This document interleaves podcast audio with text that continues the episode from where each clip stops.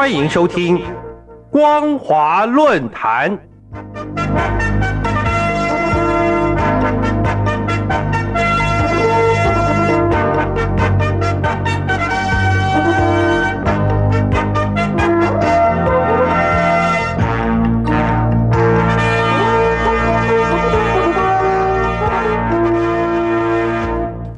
听众朋友您好，欢迎收听光华论坛，我是黄轩。今天的论坛主题是中国大陆环保减排需先克服制度失灵。各位听众朋友，几天前，美国气候特使凯瑞前往中国大陆，与中国气候变化事务特使谢振华举行会谈，双方针对减少甲烷排放、限制煤炭使用。以及森林砍伐等环保议题交换意见。这次的会谈是为了十一月在杜拜举行的联合国气候变化纲要公约会议先行协调彼此间的分歧，才能顺利达成与会成员具体签约的共识。而美国气候特使凯瑞在大陆访问期间，也得到中共国务院总理李强的接见。显然，中共当局不得不对国际社会的期待有所回应，也不得不表态支持限碳减排的立场。尤其是北半球今年进入夏天以来极为炎热，世界各地都出现创纪录的高温，从欧洲、北美洲到亚洲都无一幸免。可想而知。来自燃烧煤炭、石油以及天然气所带来的温室效应，已经席卷全球，并持续恶化，威胁人类的生存环境，实在是不容小觑。有些气候科学家甚至认为，今年七月的温度是地球近十二万年来最热的一个状态，因此。联合国气候变化纲要公约的签订，也就显得更加的迫切以及重要了。即使对中共严格减碳标准没有太大期待的人，见到美国与中国大陆这两个碳排量大国愿意进行协商，也对年底的签约协议怀抱了一线希望。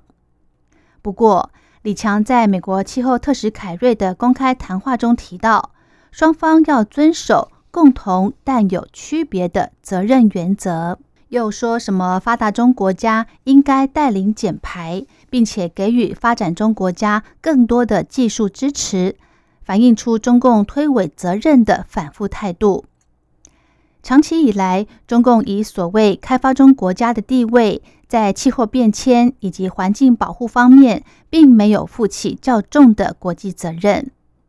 虽然在全球性节能减碳的趋势压力下，中共不得不承诺在二零三零年之前将碳排大幅减量，以及在二零六零年前实现碳中和，也就是让碳排放额度以及所产生的碳足迹能够相互抵消，达到近零碳排放的要求。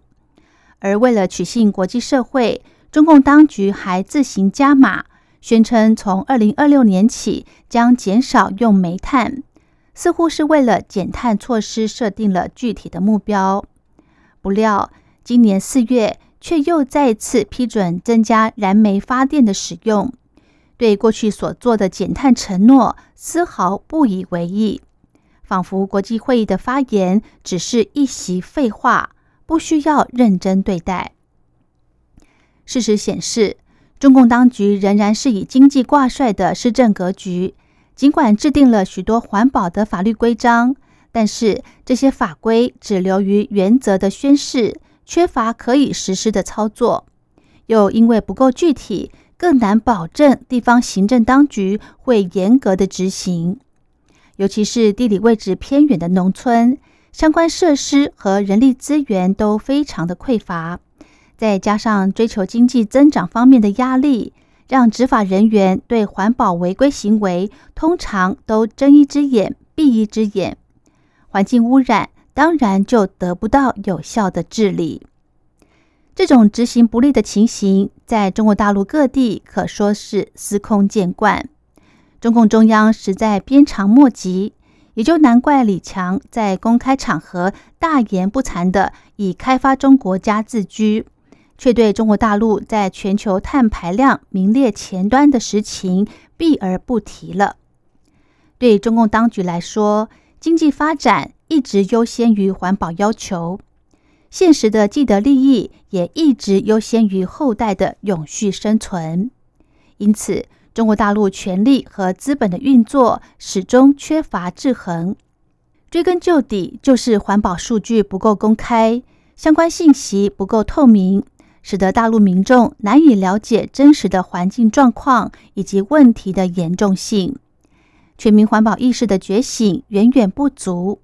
不但无法形成要求执政当局的共识，也无法对执政不力的缺失加以督促。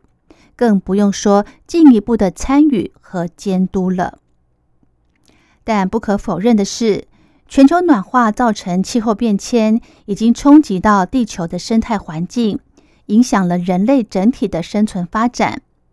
任何国家都无法置身事外，何况是名列全球排碳量前端的中国大陆呢？尽管经济开发和环保治理有操作上的两难冲突。但却不是毫无交集的两条平行线，只不过需要彼此调整，取得平衡并进的发展策略，就有赖于制度的健全，才能获取显而易见的绩效。问题是，一党专政的中共体制，公部门的执行官员只对握有权威的上级负责，而需要长期观察的环境指标又不纳入考核制度。当然不如经济增长的政绩较为讨好，也因此环保职能在地方普遍被架空虚设，几乎只剩下政策公示宣导的作用。总而言之，中国大陆实施改革开放四十几年来，虽然在经济发展取得了翻倍的成长，不过也相对的付出了巨大的环境代价。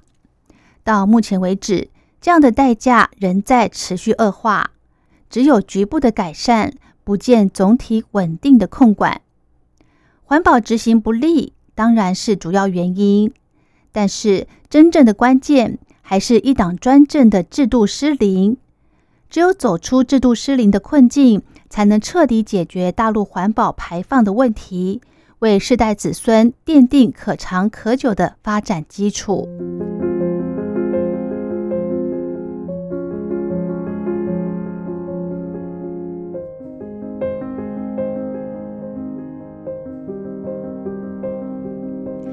好的，今天的论坛主题是中国大陆环保减排需先克服制度失灵。我是黄轩，感谢您的收听，我们下次再会。